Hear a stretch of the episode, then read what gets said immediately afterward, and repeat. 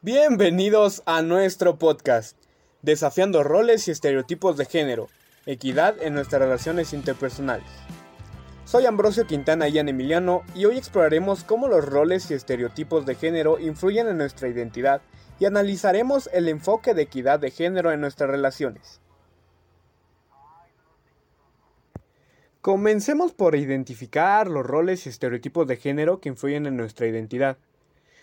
A lo largo de la historia se nos han asignado expectativas basadas en nuestro género, como las tareas domésticas para las mujeres y los roles de liderazgo y proveedores para los hombres. Estas normas sociales pueden restringir nuestra libertad para ser quienes realmente somos y limitar nuestras oportunidades. Sin embargo, es importante cuestionar y desafiar estos roles y estereotipos. La equidad de género se trata de reconocer que todos, absolutamente todos, tenemos derechos a las mismas oportunidades, independientemente de nuestro género. En nuestras relaciones interpersonales, esto implica romper con los patrones tradicionales y fomentar la igualdad en la toma de decisiones, las responsabilidades y el respeto mutuo. La equidad de género nos permite crear relaciones más saludables y significativas. Al platicarla podemos desarrollar una mayor comprensión y empatía hacia las Em, experiencias, vivencias con los demás, o con, con incluso animales o cosas, y promover un ambiente donde todas las voces sean valoradas y respetadas por igual. Es fundamental cuestionar los estereotipos de género en nuestras relaciones. Por ejemplo, no deberíamos asumir que una mujer es responsable de las tareas domésticas solo por su género, sino que debemos compartir las responsabilidades de manera equitativa y respetar las decisiones individuales. Del mismo modo debemos reconocer y apoyar las metas y ambiciones de cada persona, sin importar su género, y alentar un sentido de colaboración y apoyo mutuo. Un resumen rápido para todo esto es que desafiar los roles y los estereotipos de género nos va a permitir desarrollar, perdón, una identidad más auténtica y construir relaciones interpersonales más equitativas. Al promover la equidad de género podemos romper las barreras impuestas por la sociedad y construir un mundo donde cada persona tenga la libertad de ser quien realmente es. Recordemos siempre cuestionar, desafiar y fomentar la igualdad en nuestras relaciones. Yo tengo una opinión, o sea, tengo 16 años, ahorita estoy cursando en una escuela, y creo firmemente que desafiar los roles y los estereotipos de género en esencia es esencial para construir una sociedad más justa y equitativa. Eh, a medida que crecemos nos damos cuenta de que las expectativas basadas en nuestro género pueden limitar nuestras oportunidades y restringir nuestra autenticidad. Perdón. Es importante que cada uno de nosotros se permita explorar y expresar quiénes somos realmente sin estar confinados por las normas tradicionales de género. Personalmente he experimentado situaciones en las que yo he aplicado la idea de equidad de género en mis relaciones interpersonales. Recuerdo una ocasión en la que mi grupo de amigos y yo estábamos planeando una reunión en casa de uno de ellos. Tradicionalmente se esperaba que la chica se encargara de la preparación de la comida y la limpieza, mientras que nosotros, los chicos, simplemente nos íbamos a relajar y disfrutar del tiempo juntos. Sin embargo, decidimos desafiar estos roles preestablecidos y promover la equidad de nuestra reunión. En lugar de asignar las tareas en función del género, decidimos distribuir las responsabilidades de manera equitativa y colaborativa. Todos, absolutamente todos, participamos en la planificación la preparación de la comida y la limpieza posterior. No hubo asunciones basadas en el género, sino un espíritu de cooperación y apoyo mutuo. Esta experiencia nos permitió tener una reunión más inclusiva y significativa. Todos nos sentimos valorados y respetados en igual medida, y nadie se sintió excluido o relegado a roles estereotipados. Fue un pequeño paso para la ruptura de los estereotipos de género y la construcción de relaciones más equitativas entre nosotros. Desafiar los roles y estereotipos de género es esencial para promover la igualdad y la equidad en nuestras vidas. Ya lo dije, cada uno de nosotros puede contribuir a esta causa al cuestionar y desafiar los roles de género en nuestras relaciones interpersonales. Es importante recordar que todos tenemos derecho de ser quienes somos realmente, sin importar las expectativas impuestas por la sociedad. Nuestro mismo profesor de orientación juvenil nos proporcionó un manual para ver, para analizar y para poder hablar sobre los estereotipos, la identidad, la igualdad y la perspectiva de género. Este manual tiene una introducción, la cual dice, y cito textualmente, la promoción de la equidad y la igualdad de sexos, la, la consecución de la aplicación de los derechos de la mujer, la constante búsqueda para la eliminación de la violencia de todo tipo entre los géneros y la vivencia del significado de la existencia humana con todas las garantías que nacional e internacionalmente se generan es la finalidad de todos los programas de población y desarrollo. En este caso, los derechos humanos de la mujer, sea cual sea su edad, su condición social, raza o religión, entre otras variables, es parte inalienable, indivisible e integral de los derechos universales. La participación de la mujer es en condiciones de igualdad en los ámbitos civil, económico, político, cultural, social, entre otros, y la erradicación de todas las formas existentes de discriminación por, por las diferencias de género cubren uno de los objetivos prioritarios de los programas internacionales a favor de las comunidades mundiales si se, ya terminé de citar. Si se dan cuenta, esta introducción que nos mete el manual es algo más para derechos humanos universales, pero de la mujer. Es cuestión de igualdad. Y de hecho, no sé si afortunadamente o lamentablemente, yo diría que afortunadamente, pero sí, como digo, perdón, afortunadamente he tenido un tipo de vivencias donde en realidad se nota la desigualdad que tiene el género masculino y el género femenino con, con respecto a las oportunidades, vaya. Por ejemplo, en mi secundaria, un grupo de, de personas, mujeres, de chicas, expresó un interés en formar un equipo de fútbol sin, embargo, algunos estudiantes y profesores tenían la idea de que el fútbol era un deporte masculino y no veían con buenos ojos la idea de un equipo de chicas. Sin embargo, este, pues hubo protestas y todo ese rollo cuando los padres se intrometen en, en estas cosas suelen haber cambios en la educación en general y suelen dar pláticas y cursos para orientar a los alumnos e incluso orientar a los profesores. En este caso, en mi secundaria, sí pasó esto, sí nos dieron pláticas, sí orientaron a los profesores a una mentalidad más abierta, porque siendo sinceros, pensar que solamente por el género tenemos roles ya designados es muy neandertal, no sé cómo podría decirlo, pero sí, técnicamente es muy neandertal de nosotros los seres humanos pensar que solamente por ser mujer o solamente por ser hombre ya tenemos que hacer algo. Esta breve historia, bueno, esta breve, bueno, no, no, no, no fue breve en realidad, porque duró varias semanas en estar de acuerdo, porque pues hicieron un cuerpo estudiantil, las mismas chavas hicieron un cuerpo estudiantil y se le llevaron hojas, quejas y todo a la dirección de la escuela. Obviamente esto eh, destacando su pasión por el fútbol y la, necesidad de tener una oportunidad igualitaria para, participar en este tipo de deporte.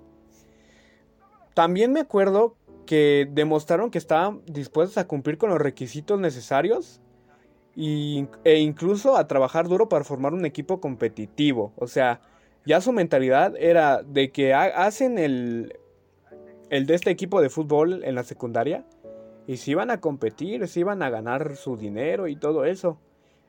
Y eso, bueno, al menos yo, yo sí les llegué a ayudar. Mis papás también dieron para la causa porque la verdad sí fue una injusticia que no les hayan dejado. El chiste es que la propuesta fue recibida con el apoyo de parte de mis compañeros y algunos profesores. Finalmente se aprobó la creación de un equipo de fútbol este, femenino en la escuela. Esta iniciativa no solo abrió una nueva oportunidad deportiva para mis compañeras, sino que también ayudó a desafiar los estereotipos de género en el ámbito deportivo y promovió la igualdad en nuestra escuela. Ay, mi escuelita secundaria. ¿Qué recuerdos? Tengo muy buenos recuerdos de ahí. Y respecto a la igualdad de género y todo eso, también me acuerdo de otra compañera. No sé la verdad eran en esos tiempos donde todavía la, la homosexualidad, la... Pues sí, los gustos diferentes eh, en cuestión de sexo eran todavía mal recibidas. Y esta parte tampoco es tan... pues agradable, supongamos. No es agradable saber que hace unos pocos años era mal visto. Ah, actualmente también, ya no, ya no tanto, ya no se ve tanto. Pero actualmente también hay casos demasiado feos donde uno no puede ser libre, no puede decidir qué ser o qué preferencias tiene. Y esta compañera de que de, de donde les hablo era muy era muy tierna, la verdad. Y esta compañera tenía comportamientos que pues uno sí puede decir, ay chico, ¿no? O sea, dentro del prejuicio, dentro del juicio, uno dice, ah, se comporta como niño, ¿no? Y yo creo que también es una parte de los errores de la sociedad que ya donde nos desarrollamos actualmente, ya está muy preestablecido lo que es de niño, lo que es de niña, color rosa, color azul.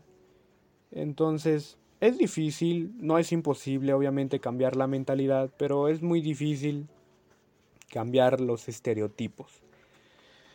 Más en un tono general, porque no es difícil que solamente una persona no piense que los estereotipos son buenos. No sé si me da a entender en ese aspecto, pero sí.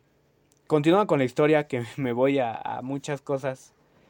Continúa con la historia, mi compañera sí tenía comportamientos que uno como dije, lanzando el prejuicio diría, ah, se comporta como niño, ¿no? Le gusta el fútbol, le gustan los muñecos, le gusta llevarse pesado, se lleva, se llevaba pesado, incluso yo me llevaba pesado con ella. Y la aceptábamos, o sea, no, no era como de, ah, no, esta tipa está, es diferente a las demás, sino nos valía gorro, no es como que le diéramos una importancia como tal. Entonces ahí andábamos. Llegó a meterse en problemas Sí, yo también, bueno, no, yo no, yo no estuve involucrado en ningún problema así grave. Simplemente lo resolvíamos entre nosotros. Obviamente dialogando, nunca llegaron a, llegamos a los golpes, entonces también siento que tuve esa responsabilidad, ese tipo de educación, nunca la recibí, una educación en donde haya golpes no la recibí. Entonces por lo mismo siempre he preferido arreglar las cosas hablando. Pero esta niña no, esta niña no estaba educada igual que yo y se iba a los golpes, iba a los trancazos luego, luego. Y esto le generó también muchos, pero muchos reportes. Porque era muy llevada, porque hacía llorar a niños en la secundaria, ¿eh? hacía llorar a niños. Y hacía menos a las otras chicas. No se le veía mucho convivir con ellas, no se sentía cómoda. Y me acuerdo que una vez le pregunté que por qué era así. Me dijo que porque no sabía hacer de otra manera. Y pues analizando un poquito uno se da cuenta y dice, sí, de hecho tiene bastante razón. Uno no lo educa o en sí el entorno donde uno se educa influye muchísimo en nuestra forma de, de actuar. Y esta niña se había desarrollado con puros hombres. No tenía mamá. Bueno, sí tenía, pero no, no era como que estuviera ahí, vaya se criaba con puros hombres y pues se le hizo costumbre llevarse pesado y todo eso. Y eso es cuestión género. No, no se nos hacía raro, no juzgábamos a, a esta niña, simplemente jugábamos, simplemente convivíamos y actualmente creo que era ella. La verdad es muy malo suponer, pero pienso que yo la vi yo la vi paseando por un lugar cerca de mi casa, vaya, la, secundaria de, de, donde estoy hablando, los casos de desigualdad, está muy cerca de mi casa, se encuentra demasiado cerca, es muy cercana. Entonces la mayoría de mis amigos de la secundaria viven cerca de donde yo vivo. La otra vez me la encontré y yo dije, ¿será la misma? Y tengo la creencia de que sí es la misma. Pero ahora ya, ya vi cómo es, es diferente, la vi diferente. Tiene un estilo más varonil, vaya. tiene su pelo cortito, usa lentes, trae su traje y se veía muy bien, la verdad. Me alegra que haya encontrado esa esa libertad de poder decidir y que la hayan aceptado. Más que nada desde la secundaria que nosotros la hayamos aceptado, creo que fue una parte muy relevante en su vida. Yo creo que no la cambiamos nosotros, obviamente, pero sí influimos. Es como todo, siempre influimos todos en todos, ah, en todo el tiempo. Pero otra cosa ya es que cada individuo elija qué sí y qué no dejarse influenciar. Porque todos tenemos, como ya dije, una educación diferente y un sistema de aprendizaje igual de diferente que la educación. Bueno, finalizamos esa breve historia y seguimos con otro aspecto del donde de ay, perdón, se me lengua la traba. Perdón, perdón. Venimos con otro aspecto que quiero tocar en este podcast, que sería los estereotipos de género. Para empezar así el tema bien, bien, bien, tenemos que los, los estereotipos de género son creencias, pero creencias generalizadas y muy muy simplificadas sobre las características, los roles, los comportamientos que se supone que son propios de hombres y de mujeres en una determinada sociedad, en un determinado entorno.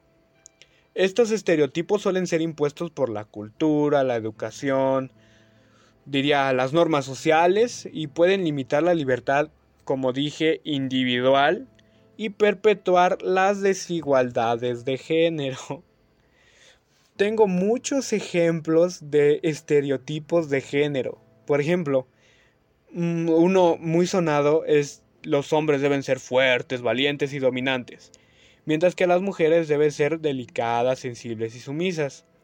Es como el ejemplo que puse anteriormente, de, de los que ya les platiqué a ustedes. Es lo mismo. Tengo otro. El segundo sería los hombres son mejores en matemáticas y ciencias, mientras que las mujeres son mejores en habilidades de cuidado y comunicación. Esta parte ya en un ámbito laboral, en un ámbito de carrera, en un ámbito de decisión escolar. Y está feo, la verdad está feo. El número 3 sería, los hombres deben ser proveedores económicos, mientras que las mujeres deben ocuparse del hogar y la crianza de los hijos. Este, en lo personal, es un estereotipo que ha llevado miles, pero miles de años en tardar, bueno, ya dije en tardar, en romperse, perdón. Es esa la palabra que estaba buscando, en romperse. Este estereotipo de que los hombres trabajan, las mujeres cuidan la casa, ha sido que se ha inculcado de generación en generación en generación y se ha quedado muy pero muy adentro en nuestra sociedad actual.